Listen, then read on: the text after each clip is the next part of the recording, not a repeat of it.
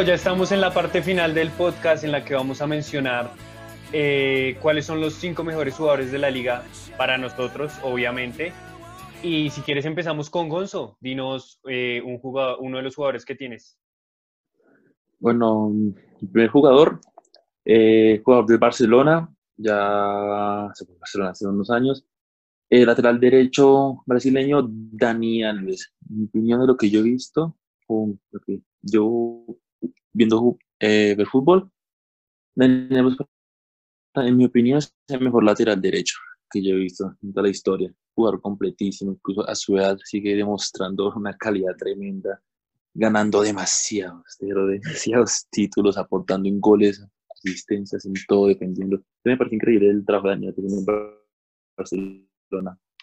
¿Qué opinan ustedes? Yo, bueno, si me disculpas, Santi, eh, primero lo que quiero decir es que Dani Alves es un muy buen lateral derecho que le ha aportado mucho al Barça, pero yo lo comencé como a valorar y a apreciar más cuando se fue al PSG, a la Juventus, y ahí me di cuenta del rendimiento que le aportaba tan importante a los equipos. Entonces, sí, es un jugador que marcó época. Eh, yo, yo me atrevería a decir que es el mejor lateral derecho que ha estado en la liga. Y no sé qué piense Santiago.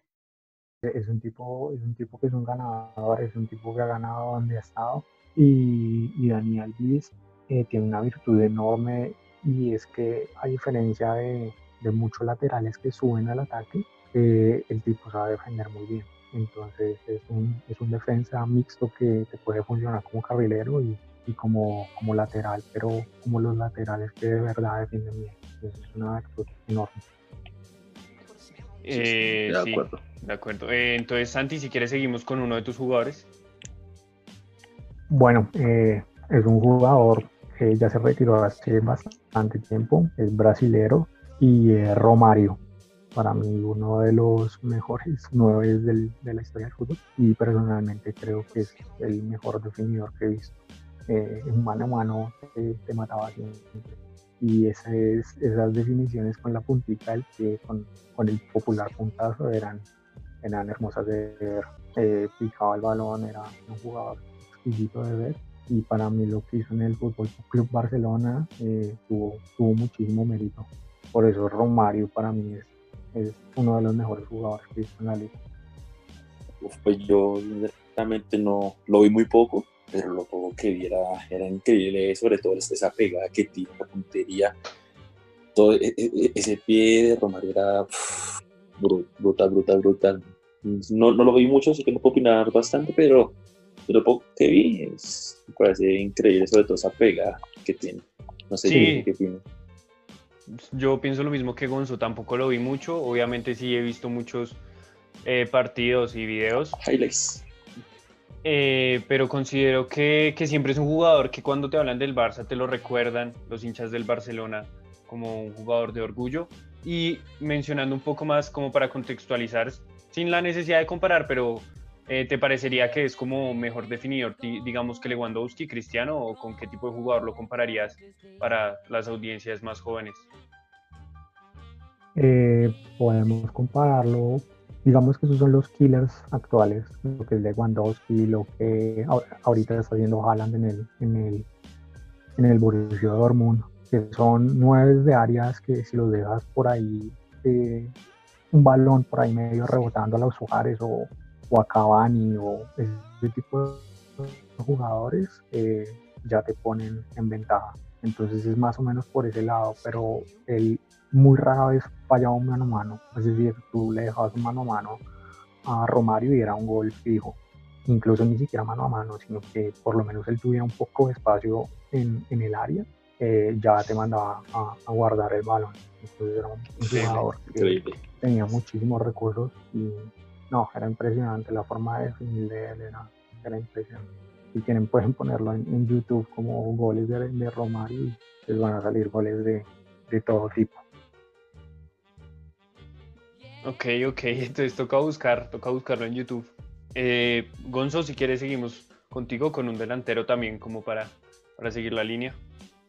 Y precisamente tenía un delantero en esa parte y es David Villa. David por el Valencia y en, en el Barcelona me pareció increíble Yo, yo, yo lo vi bastante, David Villa me pareció un delantero completísimo en todos los sentidos, una pegada rápido, eh, una colocación, se desmarcaba también excelente. Y uno de los goles recordados, si no fue el de la final contra United, ¿cierto que sí? un gol recordadísimo para mí. Uno de mis delanteros favoritos de otra historia de David Villa. Eh, sí, también un delanterazo, no solo en el Barça, en el Valencia también lo hizo muy bien. Eh, estuvo también en el Atlético, creo. Sí, sí. Y en todos me parece un, delantero letal, un crack. Inclusive me llegó a parecer un poco infravalorado. A mí me parecía de los mejores delanteros del mundo en algún momento de su carrera y creo que eso no se le valoró. El, el Guachevilla. Pendejo. Crack. Sí, el, el Guaje, un jugador, sí, un delantero impresionante. Era de los killers que te mencionaba y tiene cosas similares a las de, a las de Romario. Y no, lo que hizo con, con, tanto con el Barcelona como con el Valencia fue, fue impresionante, sobre todo en, en esas finales. Fue alguien que, que, siempre aparecía, incluso en las Eurocopas con España siempre aparecía y es un jugador muy, muy, muy, muy bueno. Sí, así por ejemplo, sin necesidad de debatir, a mí me pareció en su momento mejor delantero que Fernando Torres. Sí, sí, sí, sí. Sí, claro. Es que lo que pasa es que eh, este tipo de jugadores se mantiene eh, en un nivel muy alto por muy poco tiempo. Lo que fue, digamos, Fernando Torres, porque él tuvo unos dos o tres años en el Liverpool muy buenos, pero de ahí su rendimiento bajó un montón cosa que no me pareció, pareció que, que pasara con el Guay. Él desde que venía del Valencia ya la venía rompiendo, incluso en, en, el Barcelona lo siguió haciendo muy bien. Y con la competencia que tenía en ese tiempo, el tipo seguía aportando goles todo el tiempo y lo hacía constantemente. Sí, eh, lo digo sobre todo porque a veces me da el presentimiento de que mucha gente se le viene más a la cabeza a Fernando Torres en esa época de goleadores de España, cuando para mí David Villa fue mucho más contrastado e importante. Sí, mucho más, sí, mucho más importante David Villa. En todo, en la selección, en el Barcelona, en Valencia, en la Champions League, participando en todo. Me, pareció, me pareció un delantero brutal, el Villa. Sí, muy, muy bueno. Eh, Listo, Santi, entonces seguimos contigo. Eh, bueno, el, próximo jugador que yo tengo es un jugador que principalmente fracasó en el Barcelona cuando llegó y me estoy refiriendo a Juan Román Riquelme.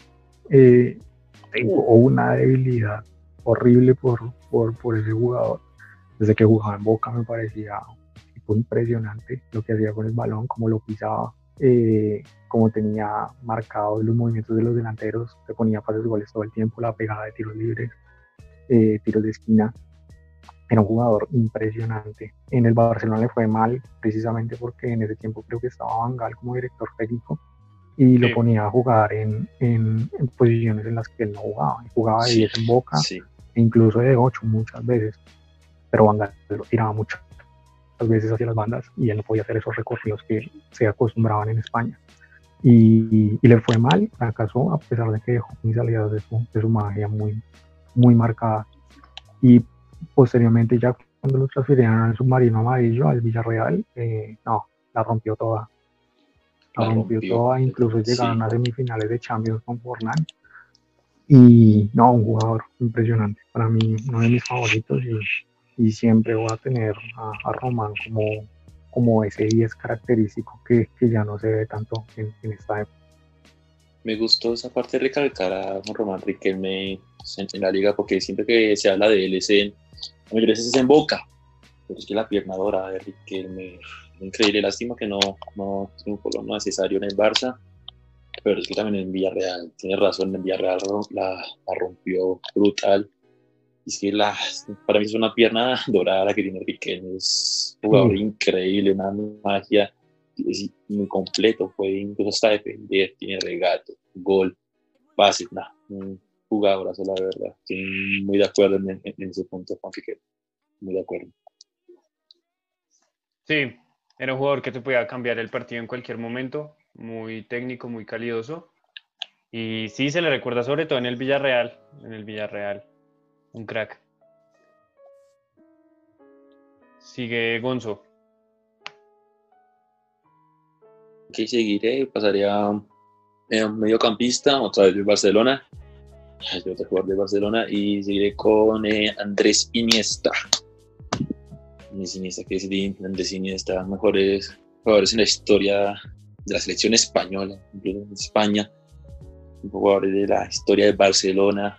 Una calidad en los pies increíble, una visión del juego brutal, una calidad de los pases, un jugador muy, muy, muy inteligente y regalando goles importantes, incluso como en la final de la Copa del Mundo contra Holanda.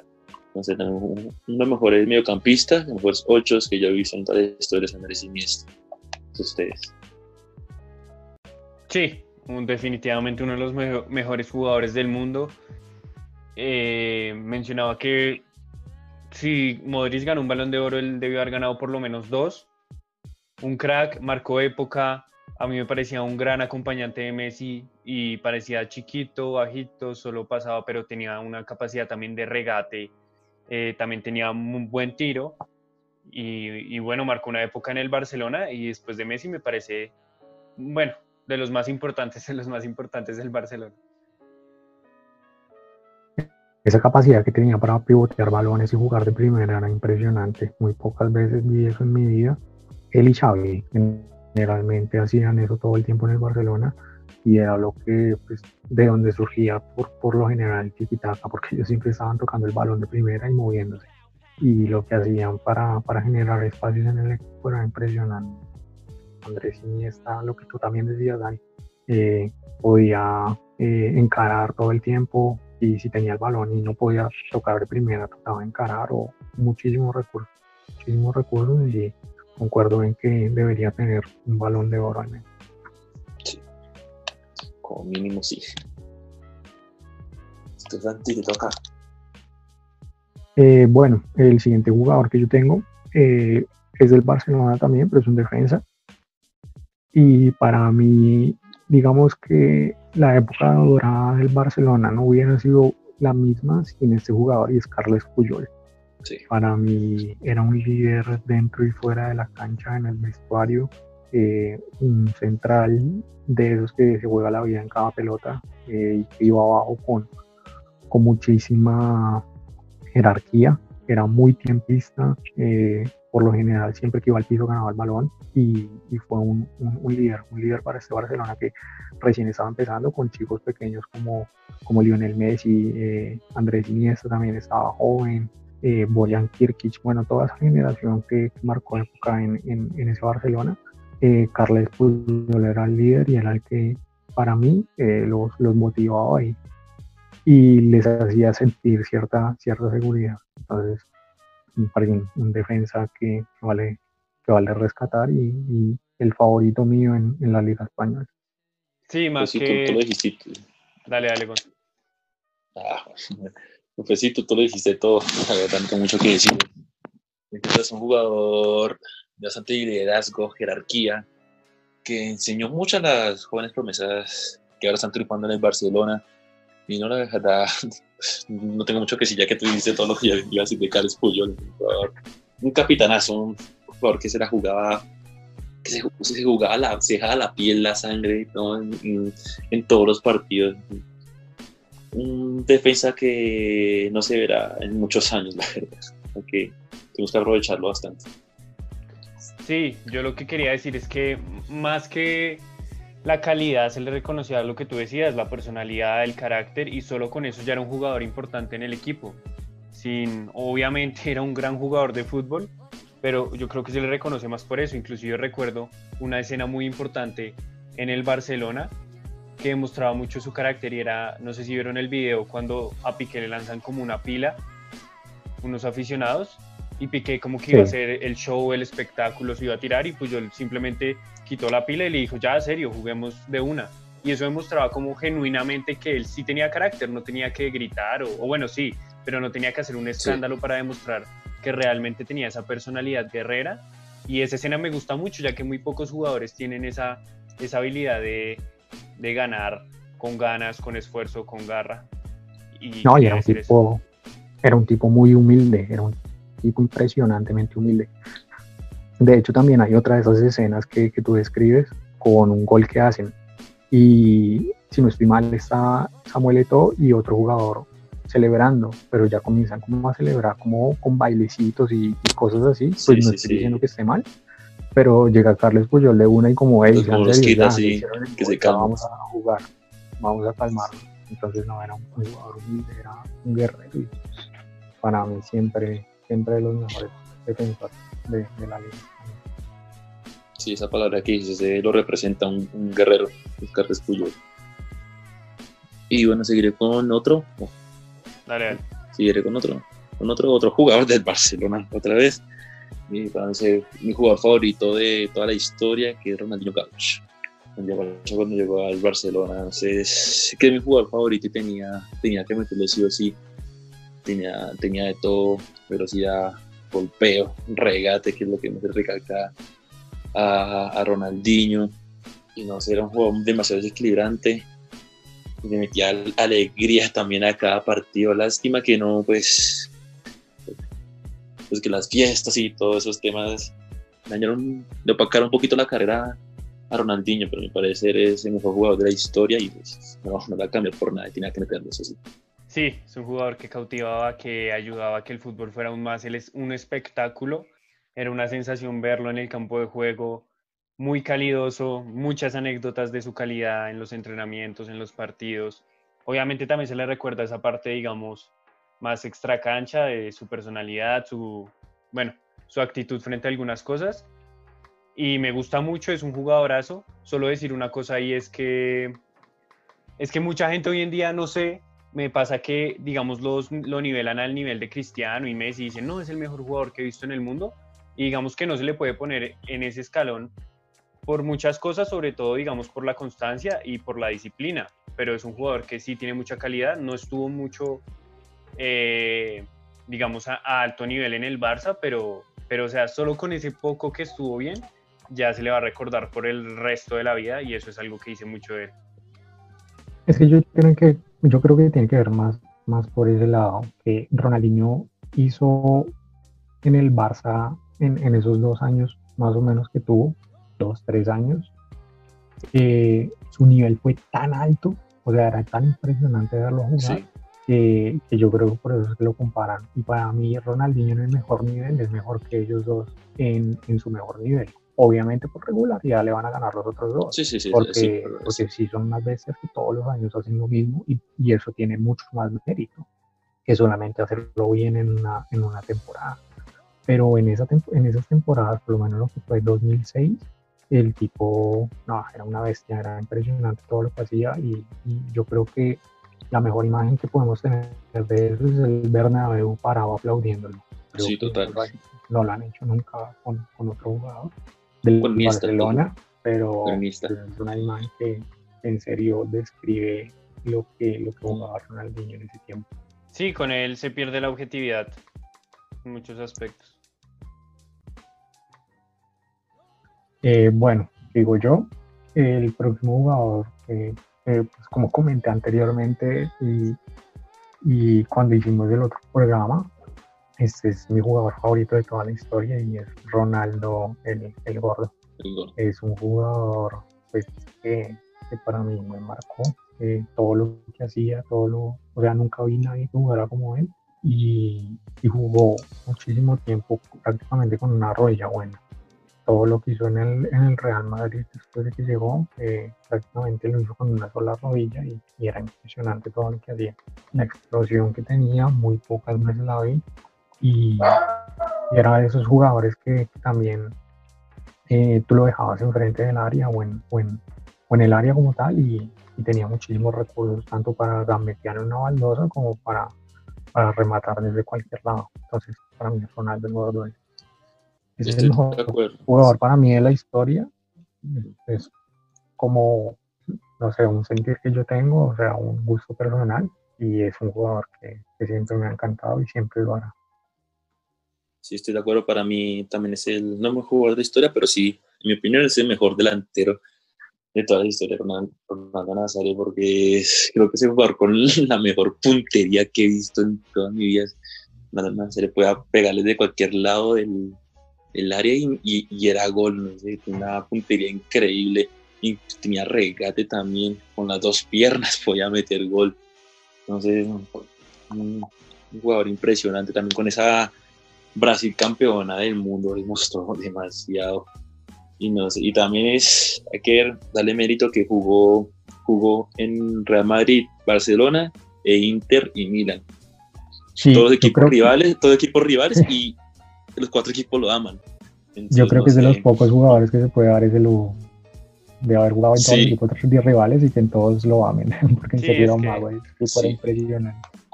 Además era un jugador muy carismático, muy, muy, muy agradable para la gente y solo quería decir una cosa, más que llenarlo de elogios, que, bueno, como dije, nos podemos quedar aquí todo el día.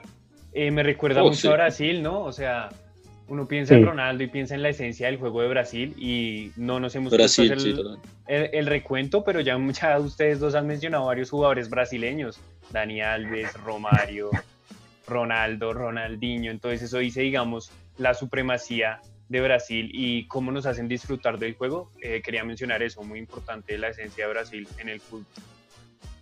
Y digamos que parte de ese juego bonito ya se perdió en estos tiempos, ¿no? Porque digamos que tenemos algunos referentes y, es Neymar, nadie más. Como que mantiene como esa esencia de juego vistoso, juego bonito, juego con tacos, o, ese tipo de cosas, bicicletas. Sí. Yo lo que quería decir es que también hablando de eso, es porque el juego de alguna manera ya no lo permite. O sea... Sí, es más difícil. A, Neymar, sí. Eh, hace poco antes de que fuera el tema coronavirus, eh, ya llegó a un punto en el que le sacaron una amarilla por hacer un regate. Un globo, sí. Una bicicleta. sí. yo vi eso. Entonces, eso. es, eso es algo muy hipócrita porque es la esencia del fútbol y es algo que es totalmente válido y respetable. Y pues me parece demasiado descarado que de por sí el fútbol ya no quiera aceptar eso cuando lo que hace es eh, darle más calidad y bueno, lamentable no, y que este estilo de juego, eh, independientemente de todos sus jugadores vienen creados así, ellos juegan así porque así juegan en Brasil. O sea, es como, como la manera en la que ellos juegan, tirando tacos, tirando sombreritos, tirando todo. O sea, eh, hay una imagen también con, con Cafú, con Pendolino Cafú en el, en el Milan, y le tiran un balón largo y él lo para de pecho y como cuatro sombreros seguidos al mismo tipo. O sea, ¿qué hubiera pasado si, si lo hubieran hecho ahorita? O sea, de pronto si hubiera ganado un patadón terrible en el segundo sombrero y el árbitro no hubiera dicho nada como por decirle, hey, deje de estar bufoneando y juegue fútbol o alguna vaina así. Sí, inclusive los jugadores creen que es una falta de respeto. Sí, se, enojan, sí, hasta los mismos jugadores se enojan, sí, tienen razón. Entonces, me parece los pocos jugadores brasileños es Neymar y otro que hay que es Everton Moraes. ¿No se acuerdan cuando vieron la Copa América? En la pasada regateando y regateando y regateando. No, sé si lo vieron a Everton. Sí, sí. ¿Les parece que es uno de los pocos que tiene ese juego bonito? Sí. No, y, yo, y lo es, que un buen tema también para charlar. Está, está bien que los jugadores se enojen, obvio, porque los han humillado, pero no que lleguen a un punto de que crean que es algo ilegal y que vayan a empujarlos y a ofenderlos, porque es algo totalmente ¿Sabes qué es lo que pasa, Dani?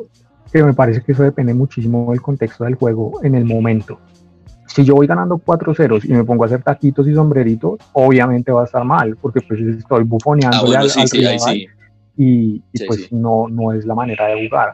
Pero si vamos 0-0, es mi estilo de juego y yo estoy tratando de hacer eso como para crear una situación de, de gol o alguna cosa así, me parece perfectamente aceptable, que es lo que la mayoría de, ese de esos jugadores hace siempre. Sí, como ya un recurso. Cosa es demeritar al rival y eso. Sí.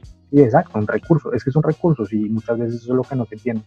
Es que así, así, es, así es Neymar, así, siempre ha sido Neymar, desde Santos sabemos lo que así es Neymar, los regates y regates y regates y regates, esa es la esencia de Neymar y no, no se le va a ir nunca. que se le pelea un, montón porque se tira al piso y, llora y ah, eso, eso ya es diferente, pero el estilo de juego de él es así, es jugar y es el regate. regatear todo lo que pueda. Sí, estoy de acuerdo. Bueno, y luego de esta pequeña charla que va a dar para un video. Eh, seguimos con Santiago. No, yo acabé de Ah, sí, perdón, eh, Gonzalo. No. Ronald. Sí, ya pues va, a decir el último. Que pues. Yo les iba a compartir.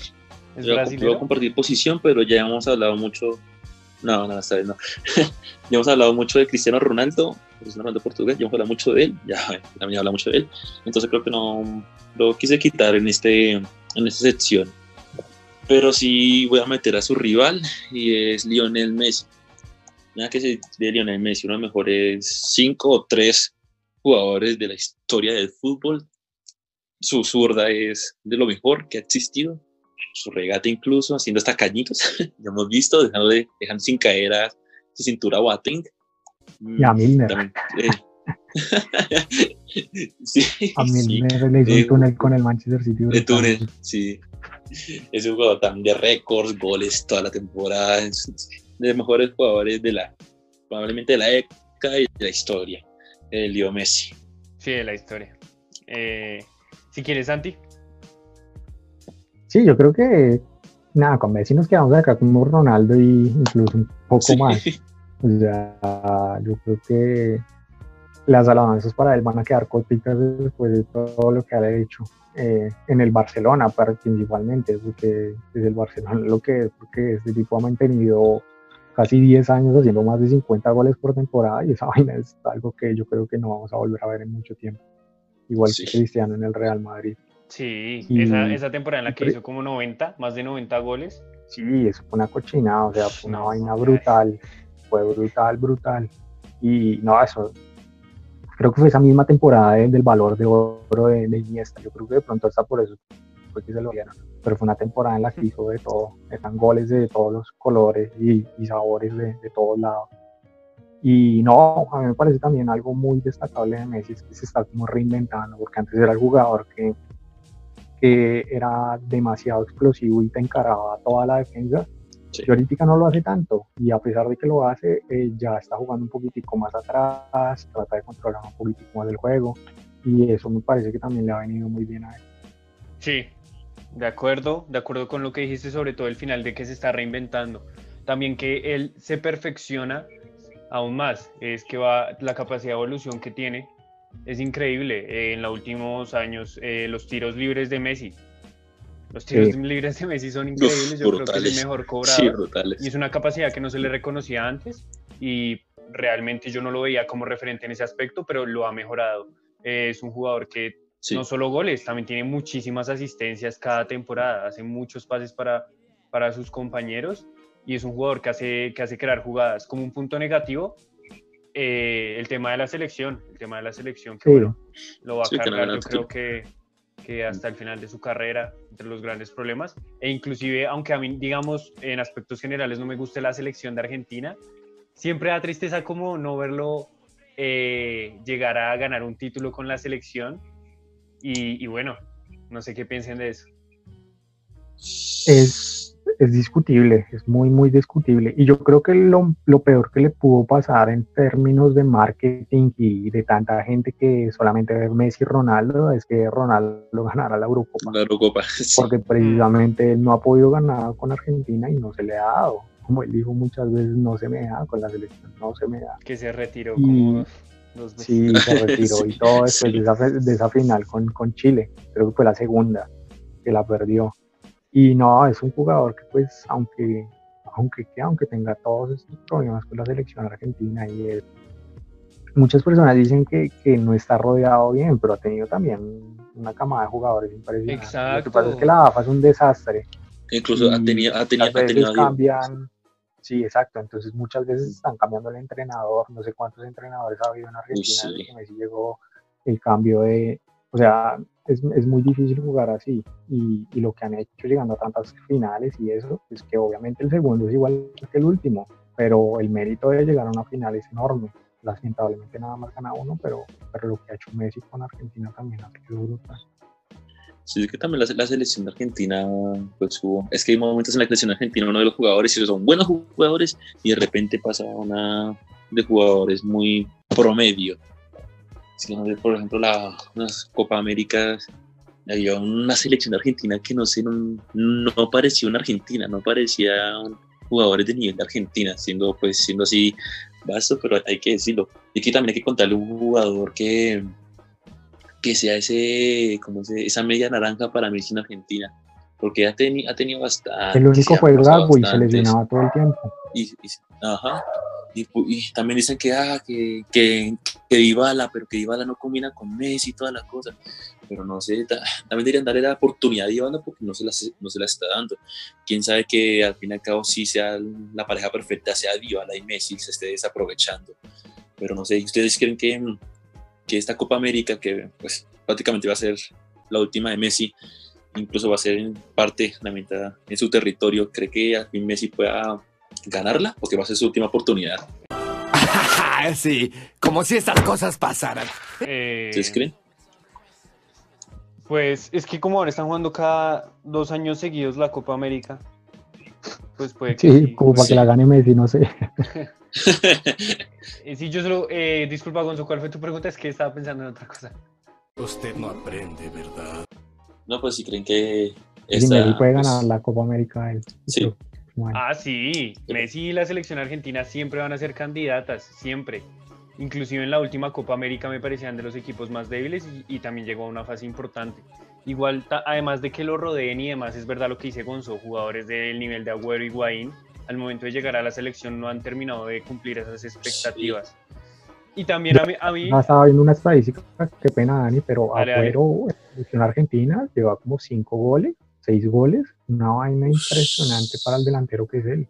Y, no hace goles. ¿Serio? Y a Higuaín, todo el palo que le dieron por, también por, por, por todos los goles cerrados en las, en las finales y eso es, es brutal para dos tipos de, de las características de ellos dos. sí, o sea, sí, tiene razón. Sí, sí. Eran dos, eran Sí. dos o, o son dos de los mejores delanteros del mundo en su época y entonces no puedes decir que Messi no tenía acompañantes. Eh, lo, que, claro. lo que quería decir y creo que, que no es pecado es Messi también ha llegado a cometer algunos errores en la selección. O sea, no se le puede discutir nada porque es el mejor jugador del- de la selección, pero ha fallado penaltis importantes. En ocasiones, en partidos que le he visto, digamos, importantes, me parece que no ha sido el jugador que se esperaba. Y no, y no siempre se le, o sea, es, la principal razón ha sido que no ha tenido acompañantes, pero no en todos los partidos ha sido, yo creo que por eso la razón. Ha habido partidos en los que para mí no ha estado al nivel y yo creo que cabe mencionarlo, o sea, es algo que también se debe decir.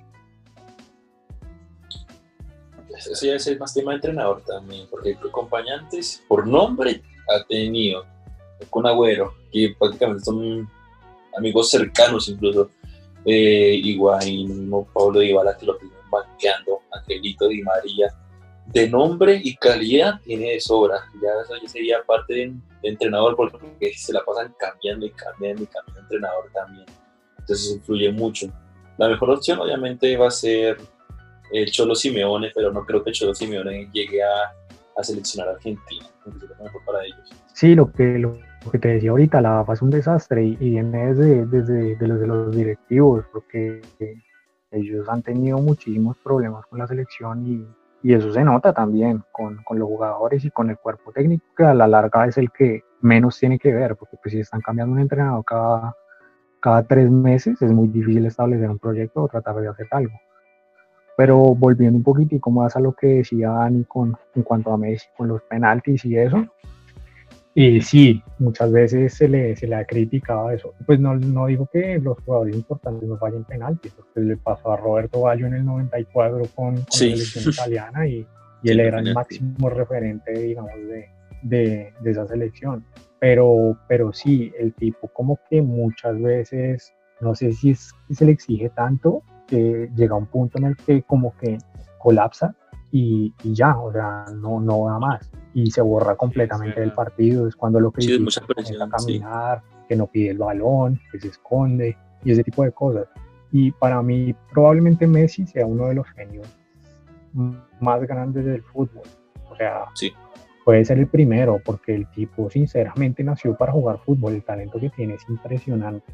Pero en cuanto a la personalidad, me parece que se ha borrado muchas veces por esa parte y es ahí cuando se le, se le recrimina tanto, cuando baja la cabeza y cuando no puede llegar a ser lo que es Messi en, en esas dificultades y en esos momentos difíciles.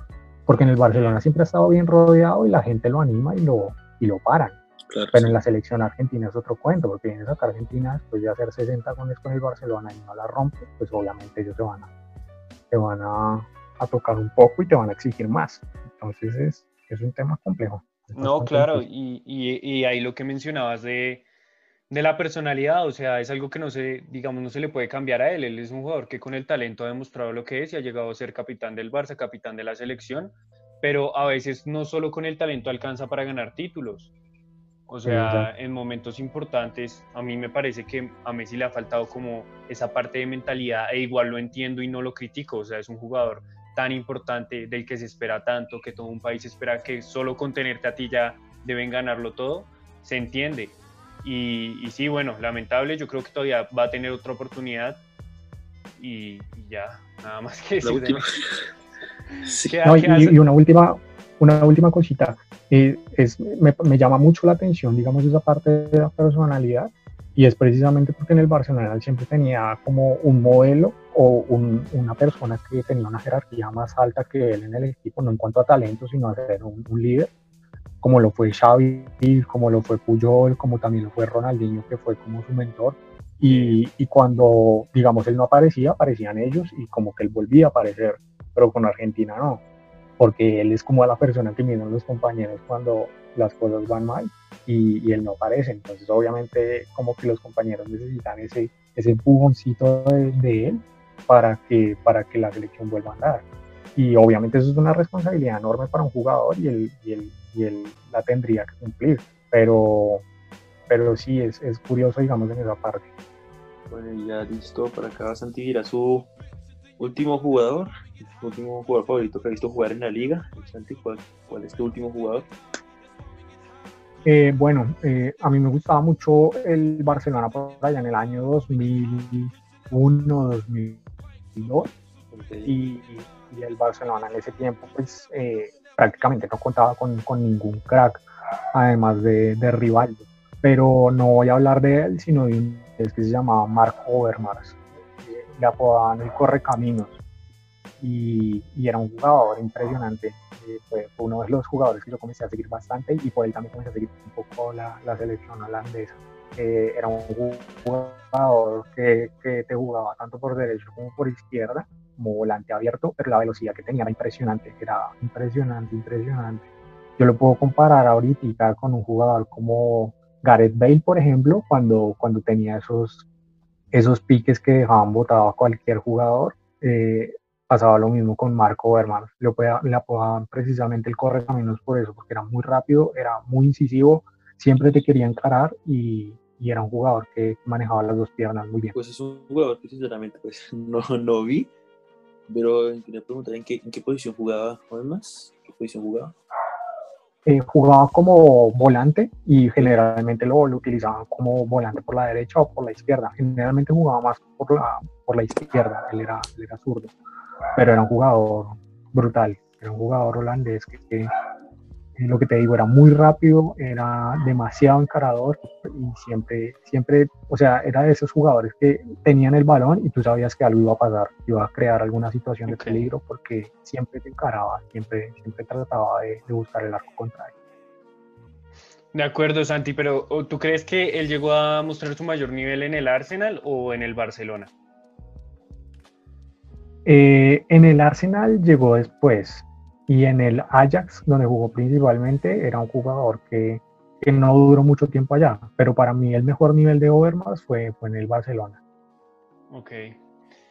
Sí, por lo que dices, un crack, un tipo de jugador, Gareth Bale, que igual no solo corría, ¿no? Me dices que tenía más técnica y demás, entonces eso se valora. Sí.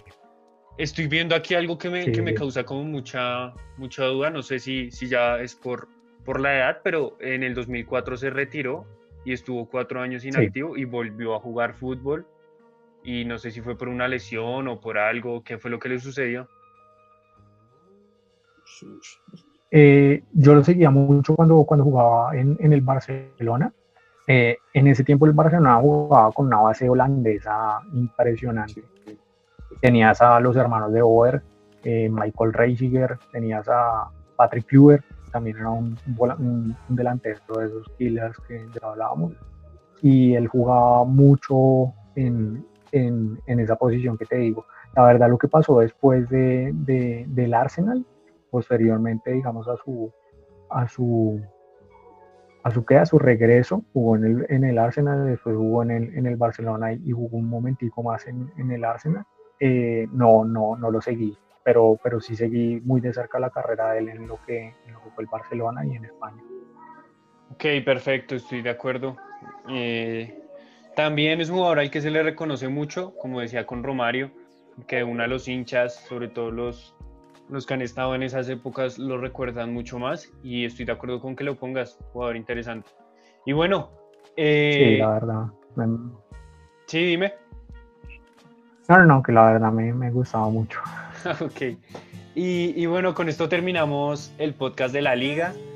Eh, esperamos que les haya gustado mucho, que lo hayan disfrutado, que nos eh, digan qué les parece la liga, que ya vuelve, los jugadores que mencionábamos, si están de acuerdo con algo nos lo digan, si no, también. Y nada, que nos pueden escuchar en Spotify, en Anchor, que es donde está nuestra página web, en Google Podcast, en, en Breaker, en Radio Republic, o sea, no tienen excusa para no escucharnos. Y también tenemos canal de YouTube donde subimos los videos eh, pero mucho más cortos. Para, por si no quieren escuchar todo el podcast, pueden escuchar las partes más cortas en YouTube. Eh, nada, muchachos, despídanse.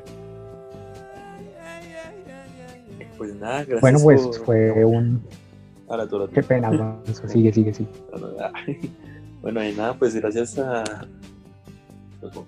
Por escucharnos y gracias a ustedes por participar en este podcast el día de hoy de la liga un podcast muy interesante que dio mucho de qué hablar. Espero vernos muy pronto. Y sí, como siempre, un, honor el, haber estado acá, el haber compartido ese tiempo. Y, y, pues esperamos que sean, muchas más las, oportunidades que tengamos de estar con ustedes nuevamente.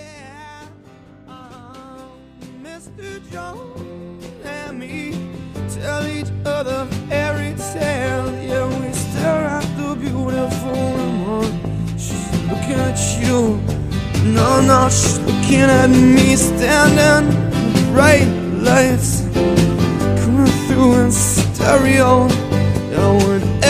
Everybody loves you, you can never be lonely. Well, I wanna paint my picture, paint myself blue and red, black and gray, all the beautiful colors, very meaningful.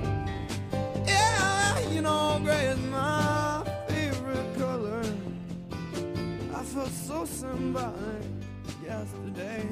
If I knew Picasso, I'd buy myself a great guitar and play Mr. Jones and me. Look into the future.